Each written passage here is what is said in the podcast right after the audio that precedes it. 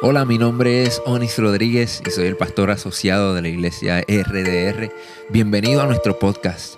Si aún no lo has hecho, toma este tiempo para suscribirte, conéctate con nosotros, hazte parte de nuestra familia. Esta es nuestra manera de invertir en ti y por eso queremos conectarnos contigo para que obtengas todos los recursos que proveemos para ti. Si ya eres parte de nuestra familia, comparte nuestro contenido con tus amigos. Estaremos actualizando este podcast todas las semanas, así que quédate conectado con nosotros y riega la voz. Esperamos que este mensaje sea de mucha bendición para tu vida.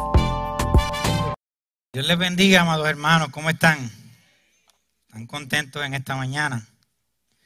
Eh, yo sí, yo estoy contento.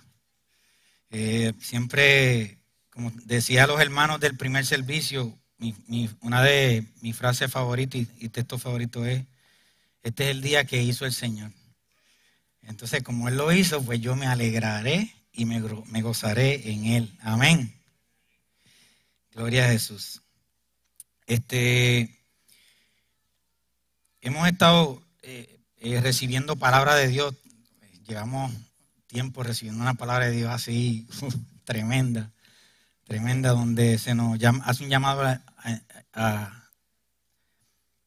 a, trabajar en nuestra fe, en nuestra confianza. Este, y el Señor pues puso en mi corazón traerles una palabra a ustedes sobre fe es uno de, mis temas favoritos.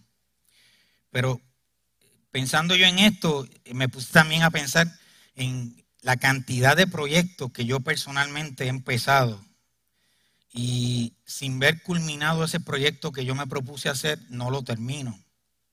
Eh, o sea, muchas, muchas personas, muchos de nosotros somos así. O sea, nos proponemos metas, nos, nos proponemos, este, digamos, vamos a hacer esto, vamos a hacer esto por el Señor o por la obra de Dios, o voy a hacer esto otro, wow, y un entusiasmo tremendo. Y, a mitad del camino, pues nos cansamos o tomamos la decisión de que no lo vamos a hacer. En estos días nosotros como, eh, como nación, eh, no nación, pero como país, nosotros pues estamos celebrando que una de las atletas que representó a Puerto Rico ganó una medalla de oro. ¿Verdad que sí? Eh, Yasmín Camacho pues, este, Yasmín, este, nosotros somos una isla pequeña y apenas tenemos dos medallas de oro en las Olimpiadas, pero para nosotros lo hemos celebrado como si nos hubiéramos ganado mil. Primero por el espíritu competitivo de nosotros los puertorriqueños y segundo porque pues no estamos acostumbrados a eso, no es como los Estados Unidos que tienen como no sé cuántos miles de medallas, ¿verdad? Este, pero pues nosotros esas dos medallitas pues las hemos celebrado así tremendamente. Pero Yamín tiene una historia, Yamín Camacho tiene una historia, y es que en, esta, en estas Olimpiadas Yamín no solamente ganó el oro, sino que rompió el récord con 12.26 de 100 metros con valla. Pero eh, esa es la historia de Yamín de ahora. Pero en el año 2016, en Brasil, eh, Yamín tuvo un revés en su carrera brutal. Y es que corriendo la carrera ella tumbó tres vallas y fue descualificada de la carrera. Cuando eh, a ella se esperaba que iba a ser de la favorita. Pero a pesar de lo duro que fue para ella, ese suceso, que lo que pasó en su vida, ella no se quedó dada. ella dijo, espérate, ¿qué aprendí de esto? Ahora tengo que trabajar para que, para que el tranco, o sea, el, el momento donde yo voy a, a pasar sobre las vallas sea más alto de lo que yo estaba corriéndolo. En vez de buscar velocidad, voy a buscar precisión en las vallas. O sea, ella hizo todo esto, se lo estoy diciendo porque yo la oí en una entrevista. Y ella estuvo todos estos años ella practicando y practicando y duplicó su práctica. Y vemos el resultado. una medallita de oro, ¿verdad que sí? Este, yo fui de los que me levanté a las 6 de la mañana a ver cuando cantó el himno nacional y todo eso. Así que este, ella a nosotros nos, da un ejemplo de, que muchas veces tenemos reveses en la vida, tenemos problemas, tenemos situaciones donde este, podemos fallar en algo, pero sin embargo ella fue persistente. Ella dijo, espérate, yo voy a aprender de esto, de, este revés, no me voy a cansar, yo voy a seguir insistiendo, insistiendo, insistiendo. Y esa carrera que duró 12 segunditos, 12, 12 segundos con, creo que fue con, con 30 y algo, esa carrerita así de 12 segundos, ella estuvo años y años y años y años practicando para esa carrera. Y, y yo estoy seguro que tuvo traspié, traspié, traspié, pero en un momento dado ella tuvo la victoria. Nosotros tenemos un personaje en la Biblia que, es uno de mis personajes favoritos, que se llama Eliseo. Y Eliseo para mí es un ejemplo de lo que es la fe persistente. Eh, me está curioso porque fíjense que hay un pasaje de la Biblia que es este Hebreos 11, donde para mí es uno de los pasajes clave respecto a la fe. Está en el Nuevo Testamento. Y, ahí se menciona, qué sé yo, Abel, a Enoch, a Noé, se menciona a Abraham, se menciona a Isaac, a Moisés, a Sansón, a, a Jefté, el suegro de Moisés. O sea, se menciona mucha gente, pero no se menciona a Eliseo. Eso me estuvo curioso. Y en la Biblia la única parte del Nuevo Testamento que se hace mención de Eliseo es en Lucas 4:27, cuando hablan de la sanidad de la lepra de Naamán. Pero eso me, lleva, me está curioso, ¿verdad? Pero la realidad es que vamos, vamos a conocer un poquito más de Eliseo y por qué es uno de los mis personajes favoritos de la Biblia. Vamos a analizar el contexto histórico donde existió Eliseo y vivió Eliseo. Lo primero es que hemos, ya lo hemos mencionado en otros mensajes respecto a el asunto que hubo cuando se dividió Israel en dos, entre Israel, entre Israel y, Judea, o sea, Israel del norte e Israel del sur. Este, se dividió en dos después del hijo de Salomón, Roboam y todo ese asunto histórico que no voy a entrar en eso.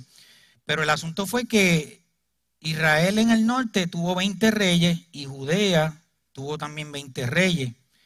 Pero de esos 20 reyes que hubo en Israel, solamente 8 reyes fueron considerados buenos. Solamente fueron reyes que, gobernaron muy bien, que tenían a, Dios, a Jehová como, como su base. Los otros 12 eran unos bandidos. Los otros 12, lo que habían creado era un caos en, Israel.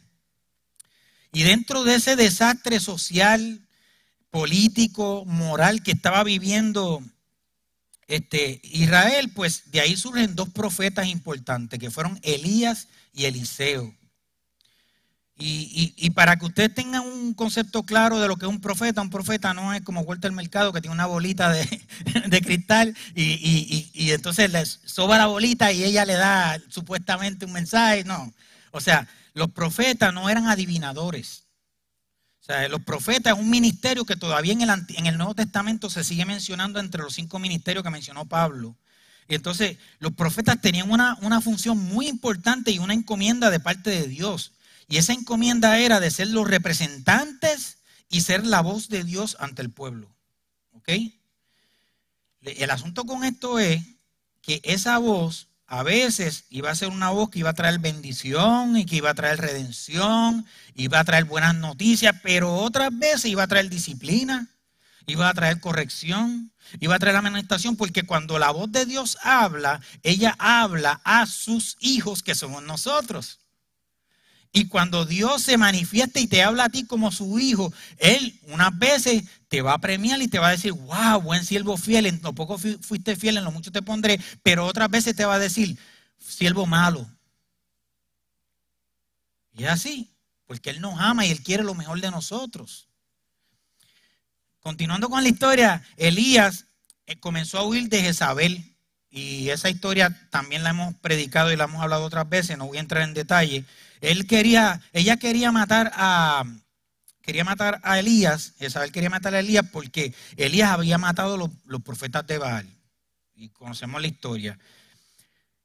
Tan pronto pasa, después que pasa ese suceso y durante ese momento donde él está huyendo de Jezabel, Dios le da unas instrucciones muy específicas a Elías.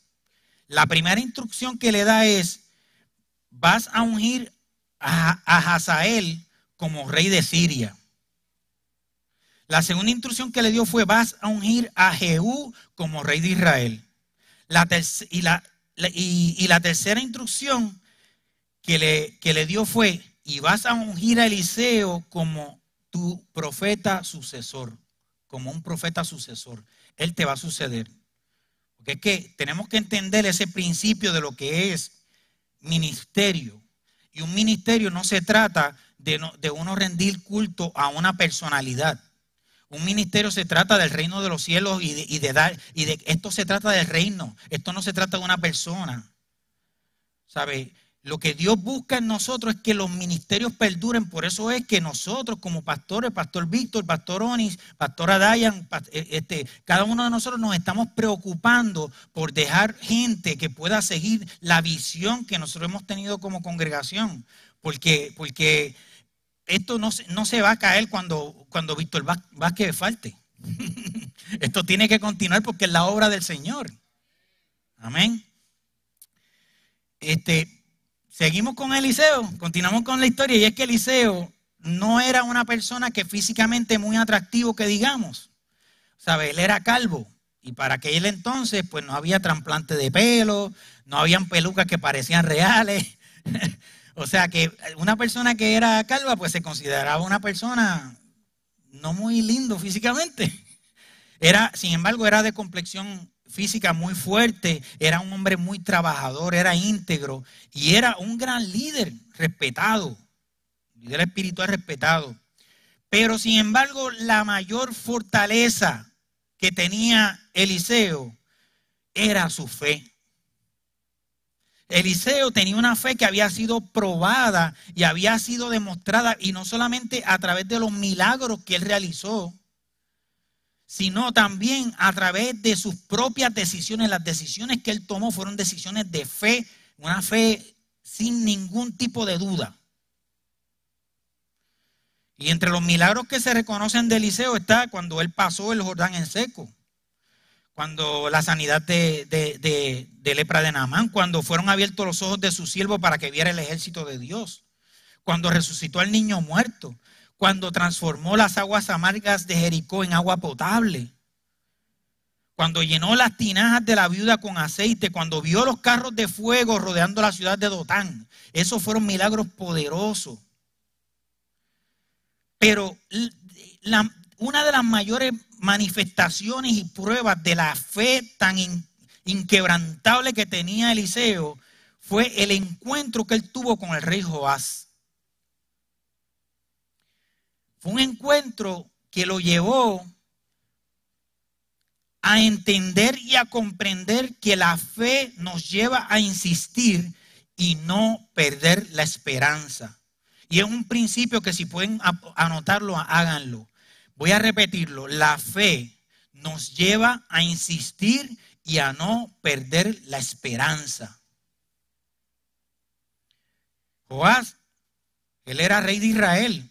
Y él estaba en guerra con Amasías, que era rey de Judá, pero también tenía una amenaza de parte de Siria de que iban a invadir a Israel. Sin embargo, Joás tenía una gran ventaja y era que Eliseo, el profeta de Dios, el representante de Dios, la voz de Dios, estaba con ellos. Pero, ¿qué es lo que está pasando? Eh, Joás se, siente eh, eh, un poco nervioso y preocupado porque la salud física de Eliseo no estaba bien. Eliseo estaba a punto de morir por una enfermedad que él tenía. Y Joás estaba triste por, por esa inminente pérdida. Y ya, ya que, como les dije, Eliseo representaba para Joás la protección de Dios. Pero dentro de ese problema que está sucediendo, Joás decide, ¿saben qué? Voy a pedir consejo a Eliseo. Eliseo entonces le da a Joás una serie de, instrucciones poco usuales, pero con un simbolismo muy poderoso y eso es lo que vamos a ver en esta mañana. Este, en nuestra Biblia, en 2 Reyes 13, del 14 al 19, dice lo siguiente. Cuando Eliseo cayó enfermo de muerte, el rey Joás de Israel fue a visitarlo y lloró sobre él diciendo, Padre mío, Padre mío, veo los carros de Israel con sus conductores. Eliseo le dijo, consigue un arco y algunas flechas. Y el rey hizo lo que Eliseo le dijo que hiciera. Luego Eliseo le dijo, ahora pon tu mano sobre el arco. Eliseo, inmediatamente que el rey pone su mano sobre el arco, Eliseo puso sus dos manos sobre las manos del rey. Luego le ordenó, abre la ventana que da al oriente. Joás la abrió y Eliseo le dijo, dispara. Así que el rey disparó una flecha y Eliseo proclamó lo siguiente, esta es la flecha del Señor, una flecha de victoria contra Siria, porque tú conquistarás por completo a los arameos en Afec. Luego Eliseo dijo, ahora levanta las flechas que te quedan y golpéalas contra el piso. Entonces el rey las tomó y golpeó el piso tres veces. Eliseo, enojado, le dijo, tendrías que haber golpeado el piso cinco o seis veces. Así habrías vencido a Siria hasta destruirlo por completo. Ahora vas a vencer solamente tres veces. Hermano, nosotros tenemos fe. Nosotros tenemos fe y, y, si estamos aquí es porque tenemos fe. Creemos en, en Dios, creemos en Cristo. Pero hay una frase que hemos mencionado mucho, mucho, mucho últimamente y es que la fe sin obras es muerta. La fe sin obras es muerta. Si hay fe en nosotros, algo tiene que suceder. Si, si tu fe no produce frutos, es una fe muerta, no es una fe viva, porque la fe viva produce frutos y esos frutos se ven. Y es un principio que yo quería recalcar para repasar esas predicaciones que hemos hecho anteriormente, para que ustedes puedan comprender claramente la mentalidad de Eliseo. Estas fueron las instrucciones que le dio Eliseo al rey Joás sobre cómo debía manifestar y cómo debía trabajar su fe. La primera instrucción que le dio fue la siguiente. Consigue un arco y flechas. Consigue un arco y flechas. Quiero decirte en esta mañana una cosa. Tú tienes que hacer un inventario de los recursos que Dios te ha dado y que tienes disponibles y que tú vas a usar para que esa fe se manifieste. Tienes que hacer un, inventario de eso. Porque es que Dios a ti te ha puesto en la mano arcos y flechas. Un arco y unas flechas. Esos son recursos, esos son dones, esos son talentos que Dios te ha dado. Son habilidades. Tienes que hacerte la siguiente pregunta. ¿Qué tienes en tu mano? ¿Qué Dios ha puesto en tu mano? Fue, fue la misma pregunta que, le, que una vez este, Dios le hizo a Moisés. Le dijo, Moisés, ¿qué tienes en tu mano? Cuando Moisés se iba a enfrentar al faraón, cuando Moisés estaba viendo todas las imposibilidades que él tenía, ¿por qué? Porque como, hemos dicho otras veces, Moisés fue criado en la corte del faraón de Egipto con los mejores maestros. Yo me imagino que él hablaba perfectamente. Pero luego de ahí estuvo 20 años hablándole solamente a, a, las cabras y a las ovejas en el desierto. Y se le olvidó cómo hablar. Por eso es que, él le pregunta a Dios, Señor, pero ¿cómo yo voy a vencer al, faraón? ¿Y, ¿Y qué le dice Dios? Dios, le dice Moisés, ¿qué tienes en tu mano? Dice, usa tus dones, usa tus talentos, usa tus habilidades. Tienes una palabra que yo te he, sembrado en el corazón. Tienes una palabra que yo te he dado. Recursos, los tienes. Pero muchas veces nos hacemos como que de la vista larga. Dios te pone las cosas en las manos, te da los talentos y nosotros hacemos como que así. No, no, no. O decidimos guardarla, decidimos enterrarla. Otra cosa que tienes que entender bien claramente, que para, para, los recursos que Dios te ha dado son tuyos. Son tuyos, pertenecen a Él porque Él los dio.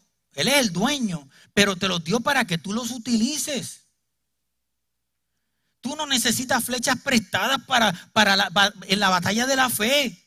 No necesitas eh, este, eh, flechas prestadas porque lo que Dios te dio a ti te lo dio a ti. Tú no puedes envidiar las flechas de los demás. Tú no te puedes apresurar a, lanzar cualquier flecha.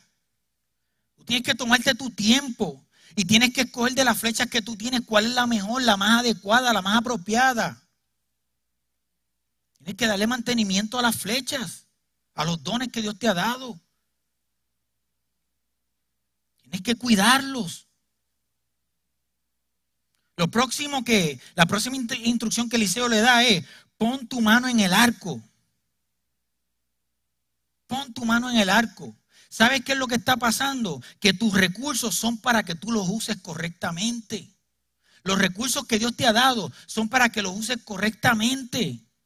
De nada vale tú tener los recursos si tú no tomas la decisión de usarlos y usarlos correctamente.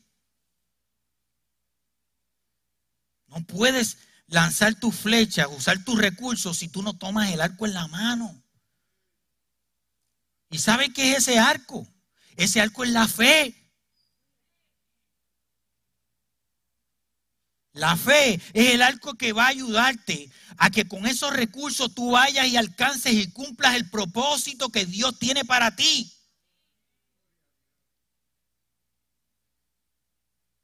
Para tú lanzar tus flechas, para tú hacer uso de esos recursos, de esos dones, de esos talentos, tú tienes que conocer tu arco.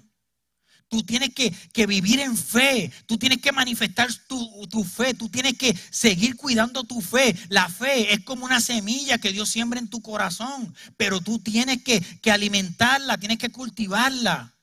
Y tú, tú, no la alimentas y la cultivas con sentimientos.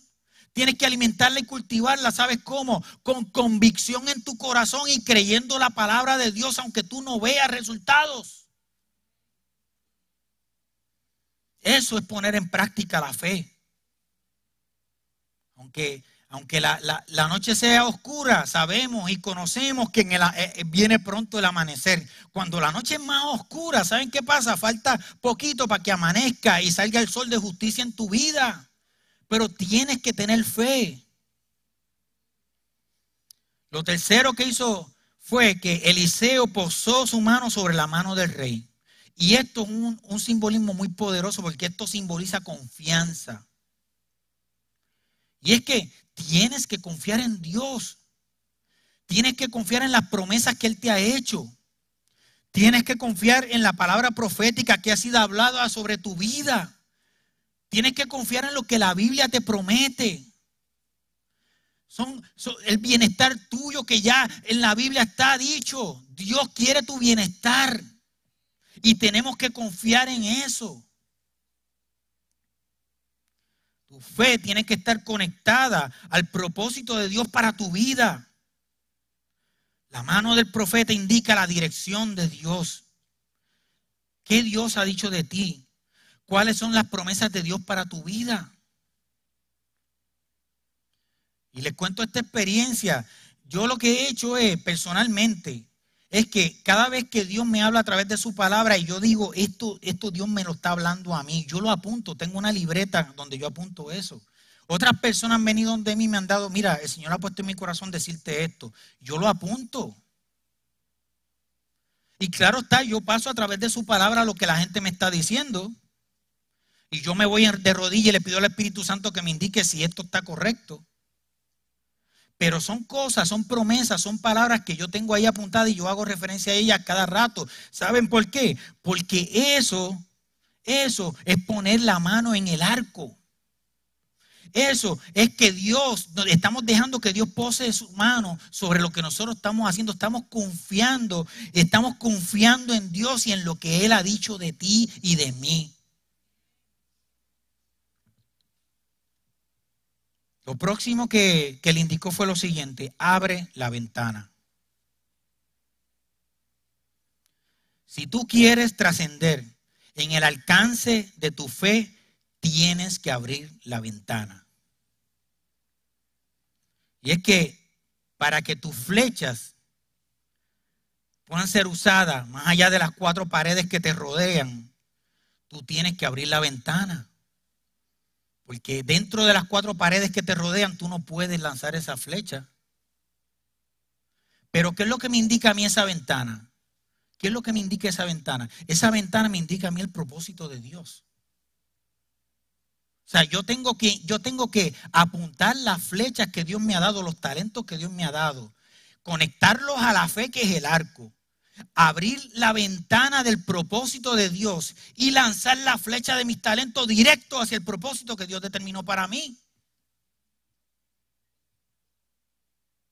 Lo que pasa es que muchas veces nosotros, cuando miramos la ventana que Dios nos está diciendo, este es tu propósito, no nos gusta.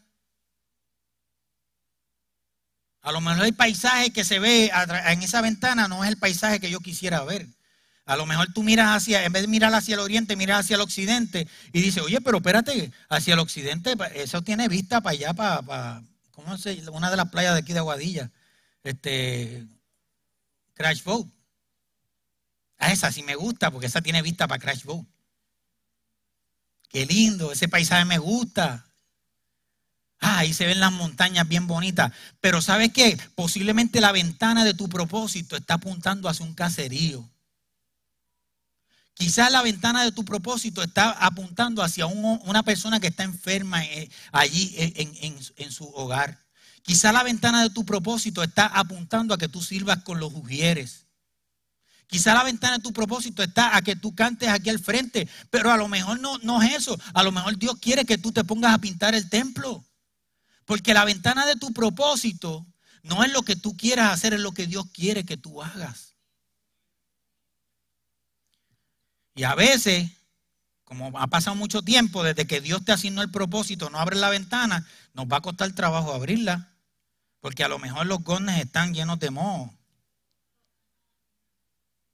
A lo mejor vamos a pasar trabajo para abrirle esa ventana del propósito de Dios. Pero hay que abrirla, hay que obedecer. No puedo hacerme loco, no, pero es que aquella, como tiene vista el mal, es la más que yo abro.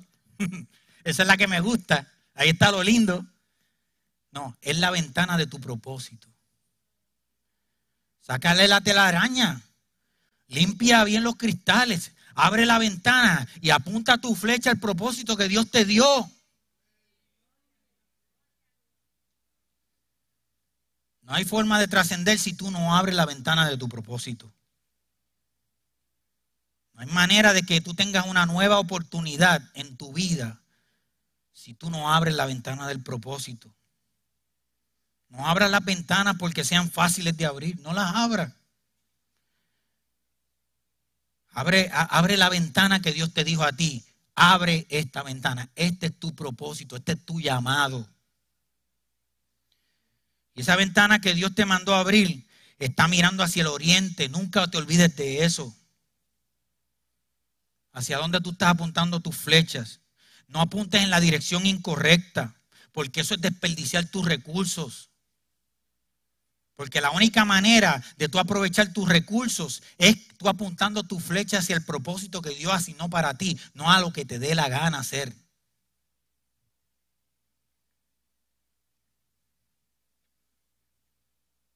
Nosotros tenemos que apuntar nuestra flecha hacia, hacia donde sale el sol de justicia, hacia el oriente hacia el propósito y el llamado de Dios. Nosotros cuando hagamos eso, nosotros vamos a ver esa ventana es una ventana que te va a hacer ver un nuevo amanecer en tu vida. Esa es una ventana que te va a hacer ver una nueva oportunidad de vida, que te va a dar un nuevo día en tu vida, un nuevo propósito, un nuevo llamado, un nuevo entusiasmo, una nueva pasión. Pero tienes que abrir la ventana y apuntar los recursos que Dios te dio ahí. Lo próximo que le dijo Eliseo al rey fue lo siguiente, dispara. ¿Sabes qué es lo que pasa? Que tus dones y tus talentos, tus flechas no tienen ningún valor si tú no las usas. Si tú no las disparas no tiene ningún valor. Una flecha de adorno en la casa se ve bonito, pero ese no es el propósito de la flecha. La flecha fue creada para ser usada y disparada. Una flecha que no se dispara no ha cumplido el propósito para el cual fue creada. Tus recursos no sirven de nada si tú no los usas. Mientras más fuerza tú apliques al arco de tu fe, mayor distancia, mayor alcance va a tener esa flecha, el uso de esos recursos, de esos talentos, pero tienes que impulsarlos con tu fe. Y puede ser que en un momento dado yo tengo un blanco, ¿verdad? Y empiezo a usar mi flecha, y uso mi flecha, y uso mi flecha, y estoy fallando, y estoy fallando, y estoy fallando. Pero al, cabo del tiempo, ¡pum! De momento acerté. Y de momento vuelvo y la uso y acerté. ¿Y sabes qué es lo que hace Dios? Eh, él, viene, te quita el, el, circulito ese donde se supone que de la flecha, te lo quita, saca la flecha y viniste y le hace esto. Ahora te lo moví más para atrás. Ahora tienes otro, otro llamado. Es más difícil.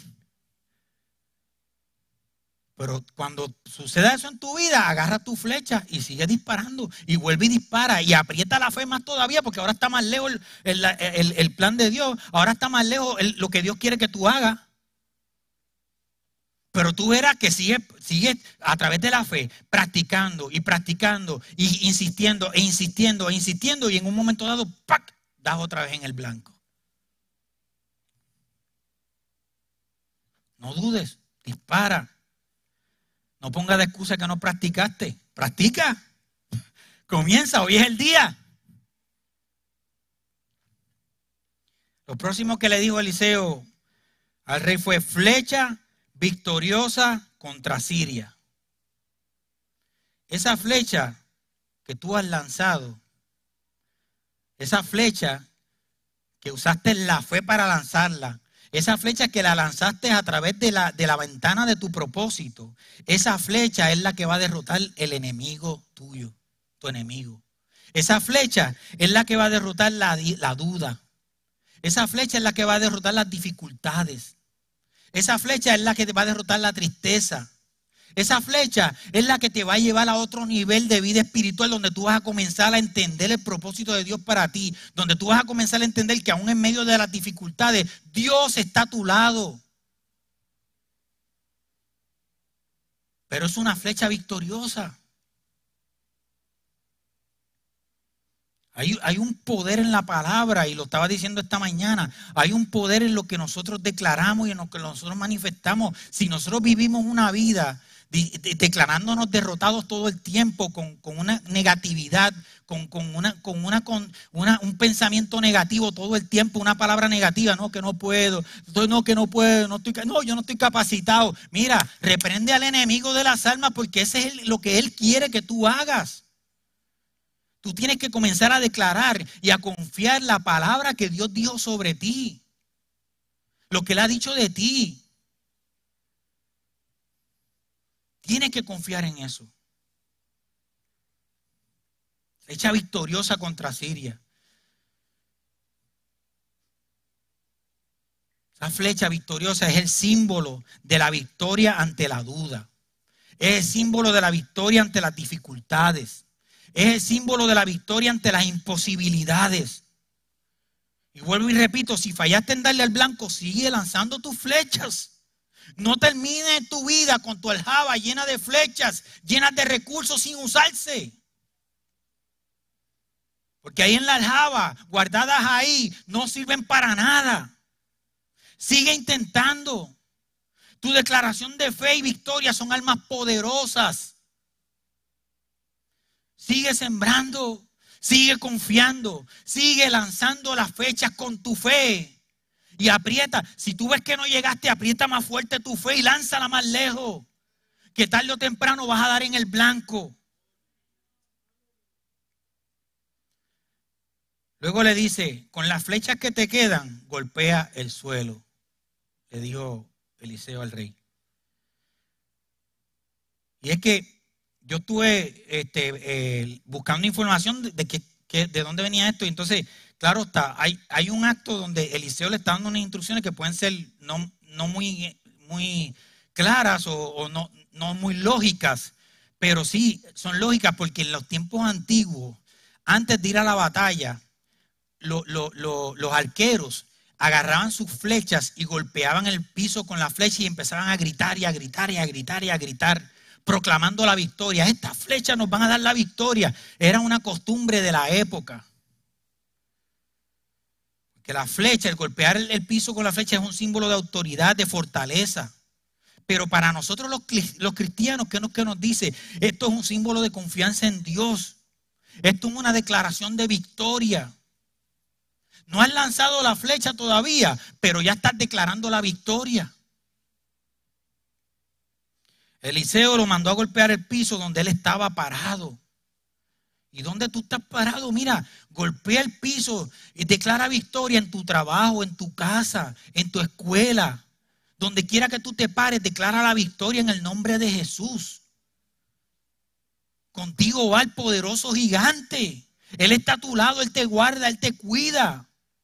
Y eso te da autoridad, una autoridad del Espíritu Santo maravillosa.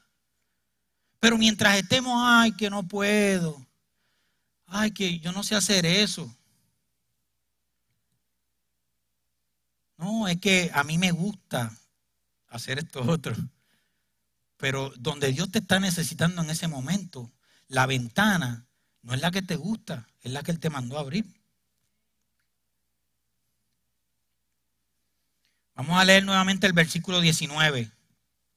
Pero el hombre de Dios se enojó con él y exclamó, tendrías que haber golpeado el piso cinco o seis veces. Así habrías vencido a Siria hasta destruirlo por completo. Ahora saldrás vencedor solamente tres veces. El rey tomó la flecha y golpeó el piso tres veces y se detuvo. Eliseo enojado le dijo, debiste haber golpeado el suelo cinco o seis veces, entonces habrás derrotado a los sirios hasta acabar con ellos, pero ahora lo derrotarás solo tres veces. Rey golpeó el piso tres veces y tenía que haberlo hecho, seguir insistiendo, insistiendo. Esto me, me lleva a una cosa, no te canses de golpear el suelo, no te rindas, no nos rindamos. No nos cansemos. Santiago 1.3 dice, la prueba de la fe produce constancia. ¿Qué significa constancia? Significa insistencia, paciencia, persistencia. La prueba de la fe produce persistencia, insistencia. Si tienes fe, se prueba con tu insistencia y tu persistencia. No nos rindamos. No nos rindamos. ¿Cuántas veces hemos pensado que fallamos, pero en realidad lo que hicimos fue rendirnos? Un error no es una excusa para rendirnos. El perder una batalla, no perdiste la guerra. Es una oportunidad que has tenido en tu vida para tener experiencia, porque cuando venga la batalla grande, la batalla de verdad, ya tu victoria ha sido declarada por medio de Cristo Jesús. Ya la victoria fue declarada sobre ti. Fallaste en una batallita, vamos para adelante. ¿Qué aprendí de esto? Aprendí esto, esto, esto. Eso no me vuelve a pasar.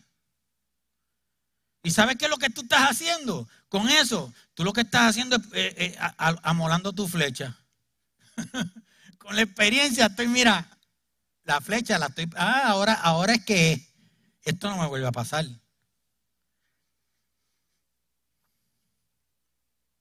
No nos conformemos con menos. Esto no se trata de lo que eres capaz de hacer, sino de lo que tú estás haciendo y de lo que vas a hacer. Podemos ser capaces de hacer muchas cosas, pero si tu capacidad no se convierte a través de la fe en un hecho, es muerto. En lugar de conformarnos con lo que somos capaces de hacer, vamos a tener fe en lo que Dios quiere hacer a través de nosotros. ¿Qué Dios quiere hacer a través de ti? ¿Qué Dios quiere hacer a través de mí? Somos instrumentos en sus manos.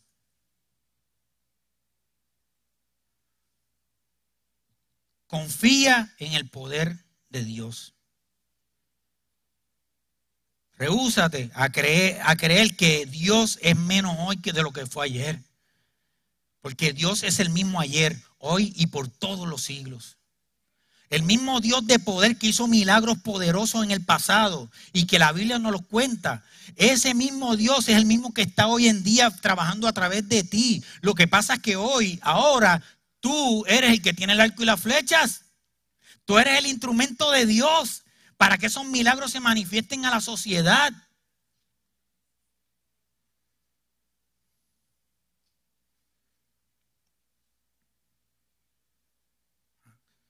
La fe a nosotros nos lleva a vencer el miedo. La fe nos lleva a vencer el temor. Podemos tener temor a, a nuestras capacidades. No, es que yo me siento incapaz, no, que, este, o sea, todos hemos pasado por eso, todo, todo. O sea, en un momento dado. Un día yo decidí abrir la ventana de, de aceptar el pastorado que se me estaba ofreciendo cuando vivíamos en Orlando. O sea, y para mí no era una ventana fácil porque yo no era una persona fácil de palabras. O sea, yo tenía muchos problemas para transmitirme correctamente. Sin embargo, yo dije, ¿sabes qué, Señor? Vamos a, abrir la ventana, yo voy a aceptar porque yo voy a aceptar los retos que tú me estás poniendo en la vida. Y yo voy a sacar las flechas de la aljaba porque a lo mejor hay una flecha que como la aljaba uno la lleva acá atrás, uno no ve la flecha que uno tiene.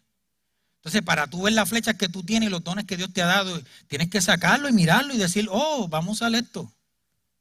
Porque allá atrás no la ve.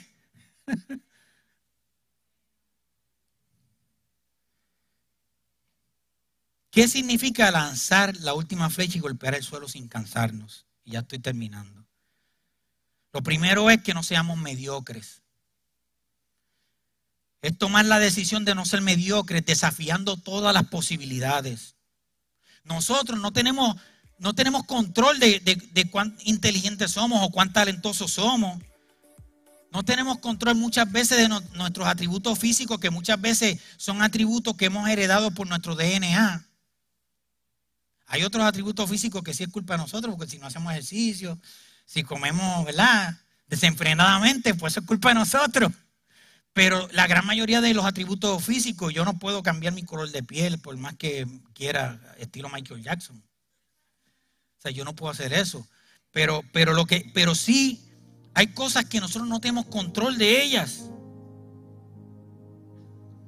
Pero sí somos responsables de cómo nosotros utilizamos esas cosas cómo nosotros usamos los talentos, cómo nosotros usamos nuestra inteligencia, cómo nosotros usamos nuestros atributos físicos.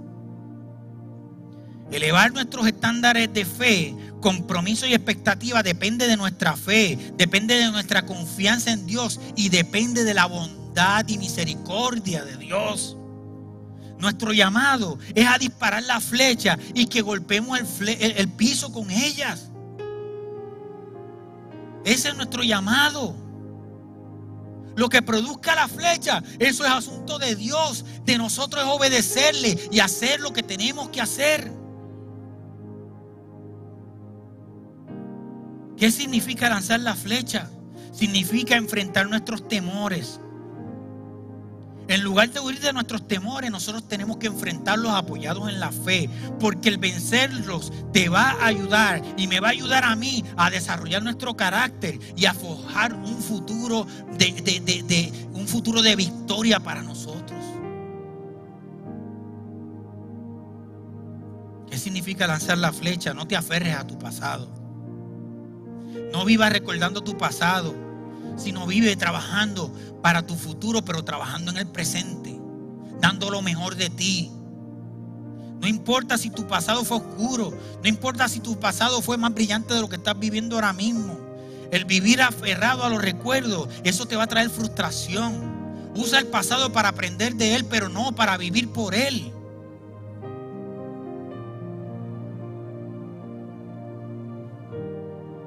¿Qué significa lanzar tus flechas? significa insistir, significa trabajar. Tu fe tiene que estar sustentada por la diligencia, tu fe tiene que estar sustentada por la excelencia, tu fe tiene que estar sustentada por la determinación. Y, excelencia, no me malinterpreten, excelencia no es ser sobresaliente, sino ser insistente en dar lo mejor de ti mismo con lo que tú tienes en la mano. Porque a veces nos frustramos porque empezamos a compararnos con las otras personas. Ah, pero fulano hizo esto, fulano hace esto, fulano ah, puede hacer esto. No, no. ¿Tú sabes qué es lo que Dios te está llamando en esta mañana a ti? A que tú trabajes con excelencia. Da lo mejor de ti. Porque eso es lo que agrada a Dios. Lo que agradó a Dios no fueron, no, no fue la cantidad que dio la viuda. Las dos moneditas que, dio de ofrenda. Lo que agradó a, lo que llamó la atención de Jesucristo fue que esas dos moneditas era todo lo que ella tenía. Ella estaba dando su máximo. Si tú lo que tienes son dos moneditas, pero tú las pones al servicio del Señor, el Señor te la va a multiplicar. Pero tú puedes tener un millón de dólares y no lo pones al servicio del Señor, de nada te vale.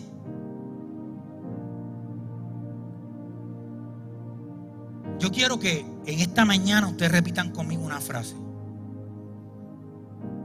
La frase es la siguiente, y cuando, después que yo la repita, Voy a pedirle que la repitamos porque yo quiero que a viva voz ustedes la repitan conmigo. La frase es la siguiente. No me voy a rendir. Yo quiero que repitan conmigo. No me voy a rendir. Hermano, yo no los oigo. Ese no me voy a rendir es como que, eh, sí, no me voy a rendir. Eso no sale de aquí adentro. Yo quiero que repitas conmigo con fe. Estira el arco de tu fe. Vamos, estíralo. Lo más que tú puedas y vas a decir, no me voy a rendir. No me voy a rendir. Ante la dificultad no me voy a rendir. Ante el problema matrimonial yo no me voy a rendir. Ante el diagnóstico de enfermedad no me voy a rendir. Ante el COVID no me voy a rendir. Ante las deudas no me voy a rendir. ¿Saben por qué? Porque tengo el arco de la fe. No me voy a rendir. Y voy a seguir golpeando el piso con mis flechas. Y, voy a apuntar al propósito de Dios. Y voy a darle el máximo mío. Voy a hacer una realidad en mi vida. El llamado que Dios me ha hecho. No me voy a rendir. Nosotros no podemos depender de una victoria. No podemos depender de dos ni de tres victorias. Nosotros tenemos que seguir golpeando el suelo porque nosotros vamos de gloria en gloria, de gloria en gloria. Y nosotros cada día vemos manifestada la gloria de Dios en nuestra vida, a través de los milagros más pequeños, a través de los más grandes, pero la gloria de Dios se manifiesta en ti constantemente. Pero tienes que seguir golpeando el piso con tus flechas. Tienes que seguir insistiendo en tu fe.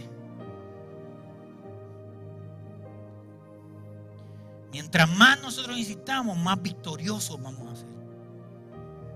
Mientras nosotros no nos detengamos, es posible que perdamos una batalla, pero vamos al final vamos a tener la victoria.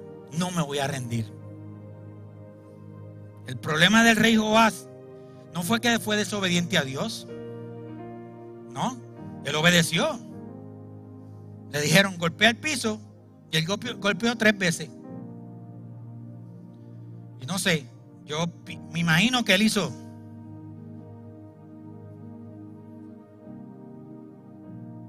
Sí, o quizás hizo. No sé. Fue obediente. Pero su problema fue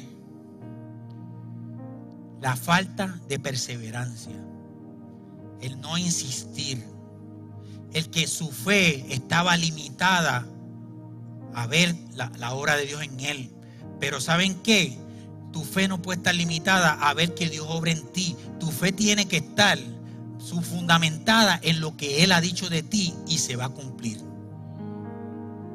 No podemos creer a Dios por vista. Tenemos que creer a Dios por lo que Él ha hablado de ti, por lo que Él espera de ti, por lo que Él te ha dicho.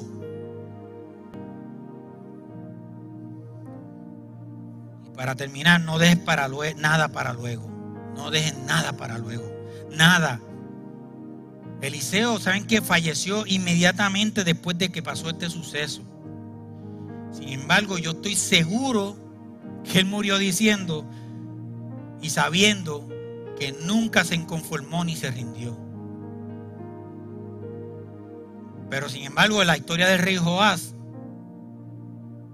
él vivió el resto de sus días sabiendo que había golpeado el piso tres veces y que si hubiera golpeado tres veces más hubiera tenido destruido el ejército de Siria. La historia nos enseña que venció tres veces al ejército de Siria y en la cuarta vez el ejército de Siria los destruyó. La Biblia me dice a mí, puesto los ojos en Jesús, el autor y consumador de la fe. El mismo Jesús dijo, consumado es. ¿Saben por qué? Porque el maestro no se rindió. Porque el maestro pasó por el desierto.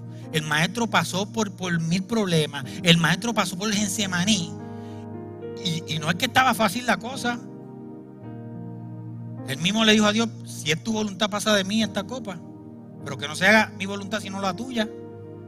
Había un momento difícil en la vida de Jesús, pero Jesús no se rindió. Y en la cruz del Calvario Él dijo estas palabras, consumado es, no me rendí.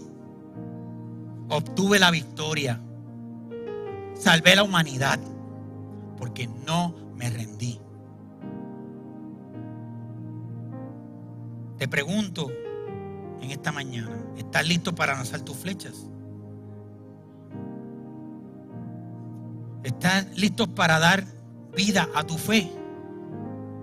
¿Estás listo para sacar tus flechas de la aljaba y comenzar a usarlas? ¿Estás listo para seguir insistiendo? ¿Estás listo para cerrar tus puños y repetirles a las dificultades, no me rendiré? Pero ese no me rendiré, cuando tú le hablas a tus dificultades, tienes que salir de aquí adentro con la fuerza del Espíritu Santo que te esté redarguyendo. Y, y, esa fuerza no se va a manifestar en sentimientos ni en emociones, se va a manifestar en convicción. Que aunque tú veas que está oscura la noche, como dije anteriormente, reconocer que el sol de justicia está por salir en tu vida y está por manifestarse en su vida. No me voy a rendir. Me voy a rendir. Acompáñenme, por favor, mis amados, para orar al Señor y yo quiero orar por ustedes, si me lo permiten. No me voy a rendir. No me voy a rendir. Estás teniendo problemas económicos porque te quedaste sin trabajo, no me voy a rendir. Tienes problemas en tu matrimonio, no me voy a rendir. Tienes un problema de enfermedad, no me voy a rendir. Tienes dudas. Tienes un jefe que te está haciendo la vida de cuadrito, no me voy a rendir. Voy a seguir confiando en Dios. Voy a sacar la flecha de la aljaba. Voy a agarrar mi fe y voy a estirarla. Voy a abrir la ventana del propósito y voy a estirarla y voy a apuntar y voy a, a destruir a mis enemigos en el nombre de Jesús. Padre, te doy gracias por tu bondad y misericordia.